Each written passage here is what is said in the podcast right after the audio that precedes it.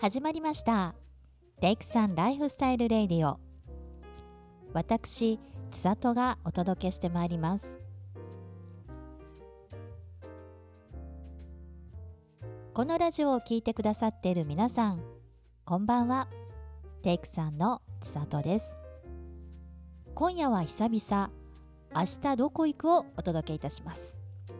それでは早速相棒の北さんをお呼びしましょう北さんこんばんはこんばんは。どうも 明けましておめでとうございます。おめでとうございます新年早々呼んでいただけてすごく嬉しいです。すいませんだいぶ間が空きましいてやおいや待たせしました。もう絶妙のタイミングでやってまいりますので、ありがとうございまはい、す、よろしくお願いします。こちらの方こそはい、ねもうほんと2023年明けましたよ始まりま したよ、毎年こういうの言うけどね、うん、この間まで年末やったやみたいなね。そうだよね不思議ですよね、あれ不ね思。議で感す覚けどがねね。はい、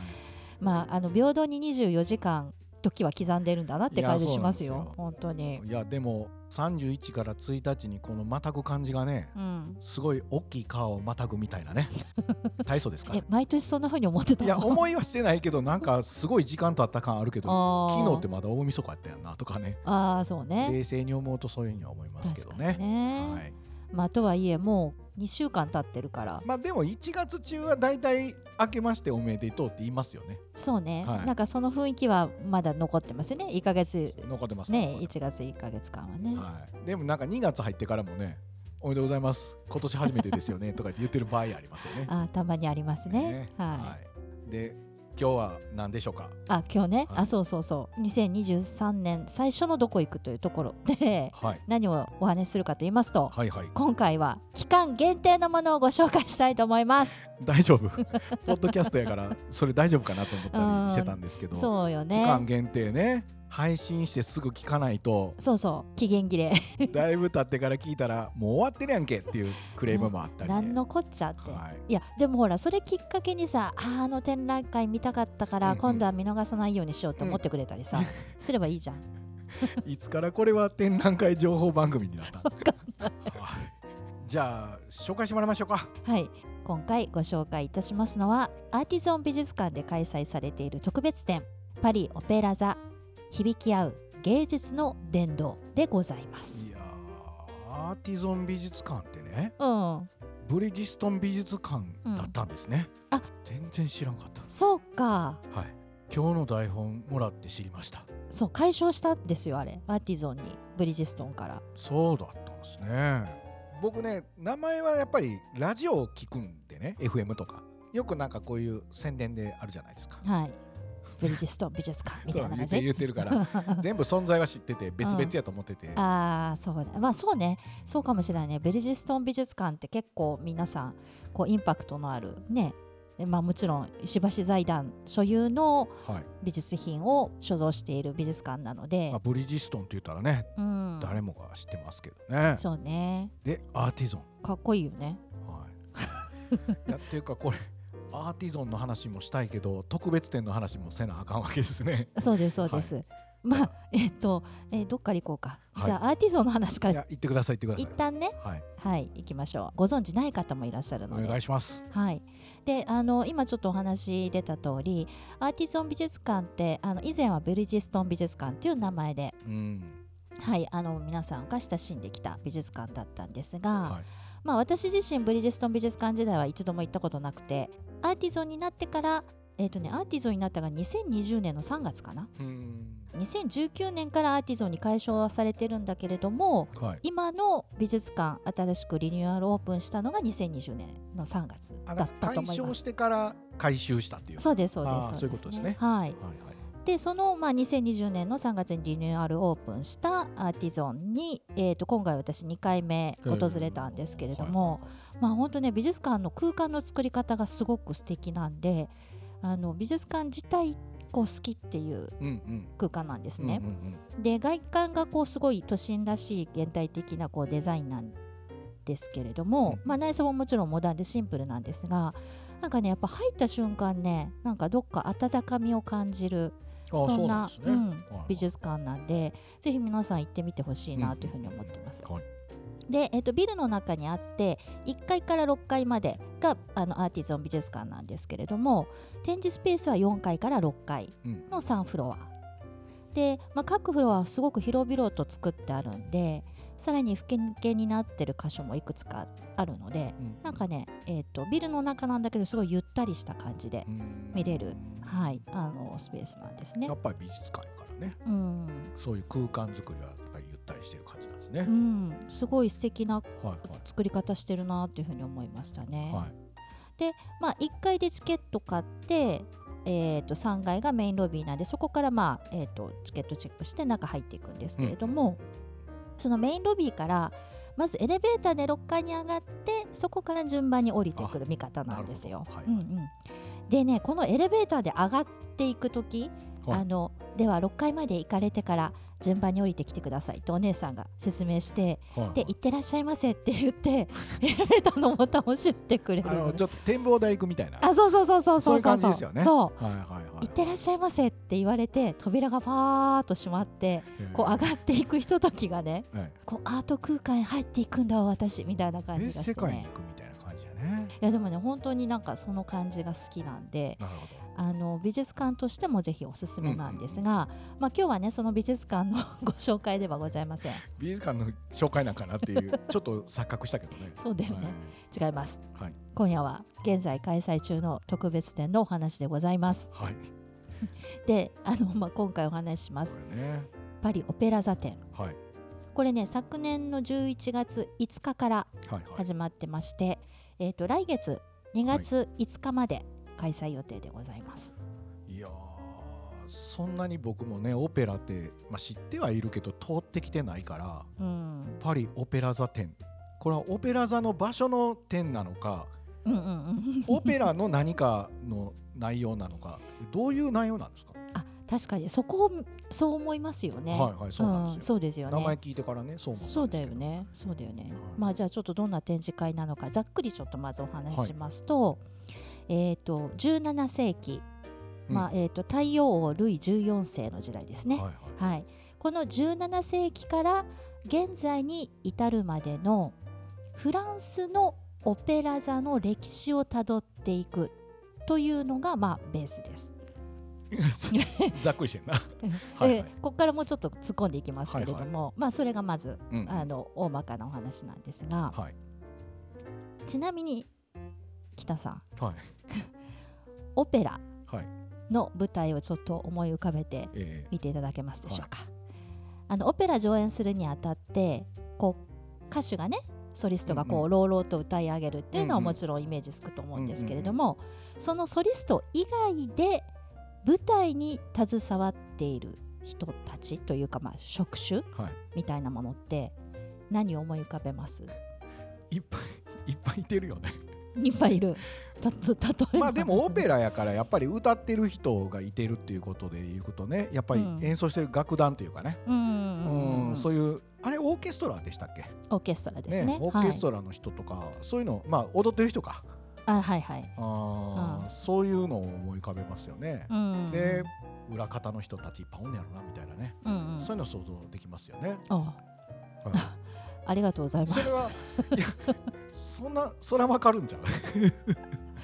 そうかみんなわかるかその辺は、わかりませんでもね事細かく言われるとうん何やろうとか思いますけどね、まあそうだよね、うんうんうんうんまあ私も実際にこう、はい今回の展示会を見に行ってあうんそうだねっていうふうに改めて思ったんですけれども、はいあのまあ今お話ししてくださった通り表舞台にこう登場する、うんまあ、踊る人ダンサーはいはいあと、まあ、歌う人合唱団うんそしてその楽団オーケストラ、はいはい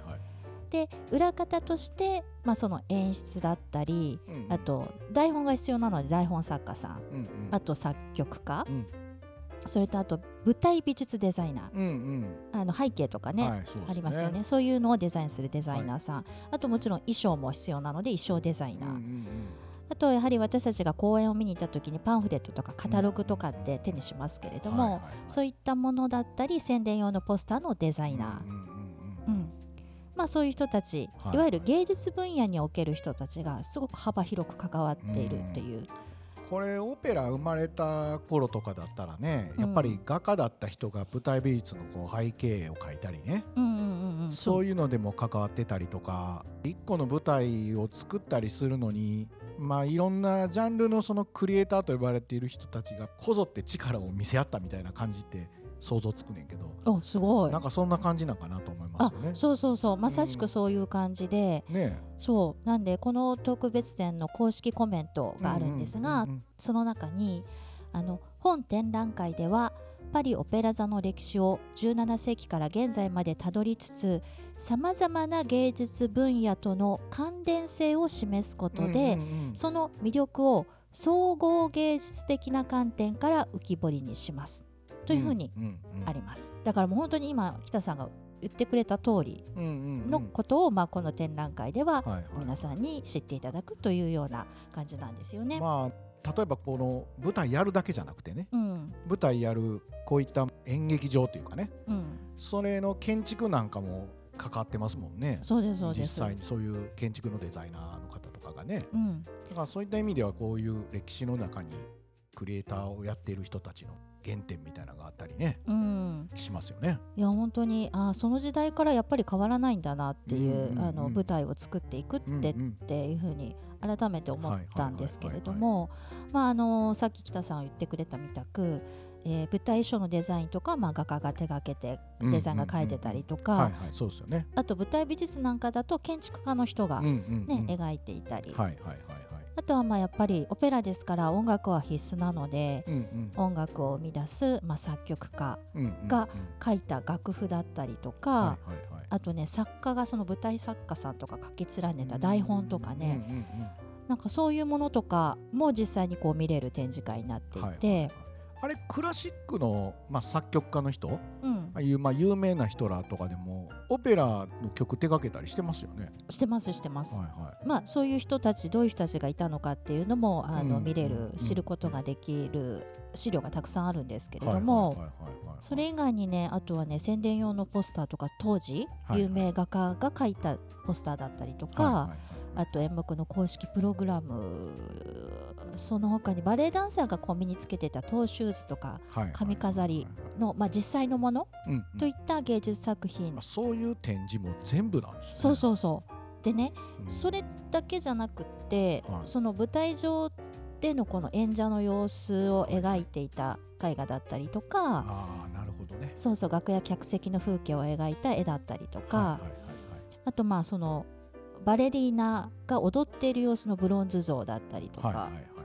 有名作曲家のこう胸像や肖像画といった、まあ、当時のオペラ座を取り巻く背景を知ることができるっていう作品もあると。ねうんまあその当時やったらカメラとかなかったやろうからそうよねだからそうの絵に描いて残すみたいなうそうですそうです、今もう一生懸命動画撮って残しとこうみたいなやつと似てるんや、ね そうそうそうそうそうそう。単純にそれだけやったのに、うんうん、今歴史が変わって見たらすげえこんな絵残ってんねやみたいなそうことになってるってことそうですうそうです。んなんかだからある意味感動しますよ。いやそうですねうんでも当時の人はこれが普通やったみたいなところではやってたはずなんですよ ね、そうなんだよね。ねだかうら んそうなんだよ、ね。手間かかることって現代人は現代人のその視点で言うけどうん。最高なやり方だったっていうことですよね。もうその当時としては最先端、ねそれが一番はいというふうなやり方だったんだなというふうに改めて思いますけれどもね。なるほどはいはいうん、だから、まあ、今ちょっとお話しした通りそういった幅広い展示作品がうん集結しているんで、うんうんうんもう本当にシンプルに私絵画鑑賞が好きなんですっていうような方はもちろんなんですけれども、はい衣装などのこうファッションに興味がある方だったりとか、あと建築を学んでいる人、はいはいまあ、さらには舞台演劇が好きな方だったりとか、うんまあ、実際に舞台関係者の方とかはいあとバレエ関係の方々、うんうんうんあとクラシック音楽が趣味だよっていう方とか、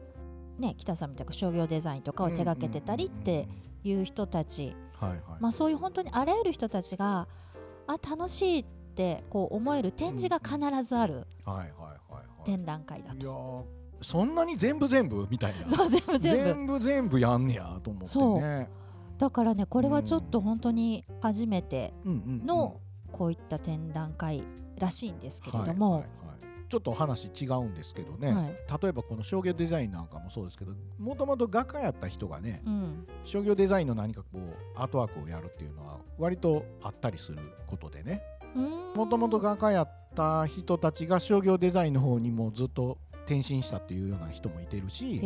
商商業デザインやっててそれから画家になったっていう人もいたりね逆の方もとからっしいゃるたりへー例えば絵本作家のディック・ブルーナさんなんかもねうんもともと商業デザインやってあましたかそらうですよねね文字もちゃんときちんと書いてねそうですね広告を作ってたっていうはいのがあったりとかそうですよねねうん日本で言ったら竹久夢二とかうんああいった人もあ普通確かに絵描いてたけど商業の広告もねそうだやってましたから確かにうん言われてみればそうなんですよだから別に商業デザイナーという職種の方がいてなくて、うん絵描く人がまあ必然的に看板描いたり、うんポスター描いたりしてたんやろうなみたいなね、うんそうだねそういうことなんだ言わとれて思いますね。みればそうだうんはだからある意味、はいそう本当に幅広くい、うんうんこういう感じで当時は捉えてて、はいこういう感じであの人々に宣伝してったんだとかうん、うんある意味ちょっと勉強になったりする部分もたくさんありましたが。うんはいはいはい、なるほどね。はっていうその、まあ、オペラに関する、はいオペラの歴史に関するものももちろんそうなんですけれどもやはりそのパリオペラ座という名前の通り今皆さんがご存知のパリオペラ座の建物に関しての資料もたくさん展示されているいそういうことなん ですね。めっちゃ全部やな。そう本当全あ部ーそう全っす部かです。まああの今皆さんがよくテレビで見るパリにあるオペラ座って、はいあれガルニエ宮っていうふうに呼ばれてるんですけれどもいや俺これ知らんかって。あ恥ずし知らくてなかったかいやガルニエ級っていうんやと思って。そうこれなんでかっていうとあの、まあ、設計者のシャルル・ガルニエからはいはい、名前が取られてるんですけれども、あのオペラ座って本当にこれまで火事で焼失したりってこと何度もあったりしてうんうんうんうんあの仮住まいで建てたオペラ座があったりとかいろんなところで点々とオペラ座ってあったんで、はい、まあ、今のオペラ座が約150年あそれでも150う年、んはい前ぐらいなのかな、はいはいというところで、まあ、今回のはガルニエが作ったのでガルニエ級っていうふうに ガルニエ級って言ったらガルニエっていう王様がおったんかなとさえ思うよねちょっと勘違いするよね。いやそんな高貴な感じやもんなすごいですよねまあでもそう思えるような荘厳なこう作りですもんねはいはいはい 見た感いじ。やーいやほんまそうですよね、うん、 あ白やもんねそういや白でしょあれ白ですよあれ知らんと言ったらこれお城やんって思うよねまあそういう建築物多い けどねヨーロッパね、は多いんだけど多いね。けどね、はいはいそうそうですかそうなんですなんでまあもともとそのナポレオン三世が、うんうんあの新しいオペラ座を作ろうっていうふうにしてはい言ってでえっ、とねオペラ座建設のための建築デザインコンペをやりますとうん1860年に公に発表して、まあ、そこでいろいろ応募があった中から、まあ、シャルル・ガルニエのが選ばれたっていう感じで。選ばれたとちゃんと公明正大なあれじゃない ですかまあ本当かどうかわからんけどね 一応、なんそかんなね感じでうデザイン決まったそうですんよい。やでもねこういう時の権力者がちゃんとねうんこういう芸術というものをねうん伝えていこうというねうんでこういうことにちゃんとお金かけましょうっていうこうリーダーシップってうん必要ちゃうかなとは思うんですよ。そうですね。で今なんかねちょっとなんかやったりするとお金かかりすぎやってみんなに文句言われるからそうだね。何もできなくなってきてる感じもあるけどうん、リーダーたるものは率先してやってほしいなと思いますけどね。そうですうん芸ね。術とかやっぱそういうの大事なくても別に生きていけんねんで、 うん、えっとなんか心が枯渇いやしそう。そうそうそうそう結局僕らもこんなことを話してるのが楽しいじゃないですかそうですそうです本当に。だからちょっとね豊かになるっていうか、うんああいうのありますよね、そうですね。せやけど展覧会の概要だけでいつもの倍ぐらいまた俺も喋ってもうたけどこれ大丈夫ですかねいや大丈夫じゃない。 だって私全然喋りたいことまだ全然喋ってないもあんねんん。まああるよまあでも喋った気がすいるやけどいやいやいやそうこれ展覧会の概要しか喋ってない調んべで。てないなよう考えたらそうやなそうよそうやいねやもう私がこれもめっちゃ良かったよっていうテンション上がった作品は一つもまだ紹介してないんで。じゃあそのお相手は私がまたでいいですかね。あいしてくださるんですか。はい、本当ですか。てかこれとい次うこと回に続くって2週間ぐらいだったら大丈夫かあ、二週間、 二週間後じゃちょっと皆さん間空いちゃって。間空いちゃってっていうより終わってしまうんちゃうえ、そうだよね。だって今日十七日でしょ。うん二週間後って言ったら三十一日でしょ。会期終了2月5日でしょ。は、はい なんでえっ、と今回だけは二週続けていきます。 2週続けてはい来週火曜日1月24日におちょっ届とけしたいと思いま編す集も大変になりますけどすいません、そういうことですといねうことで次回に続くにしてもいいでしょうかね、じゃあ頑張りますありがとうございます、はいお手伝いのほどよろしくお願いいたします、はということで、えー今日はここまではいはい来週もどうぞよろしくお願いしありがとうございまますしたはーいそれでは皆さんオーバー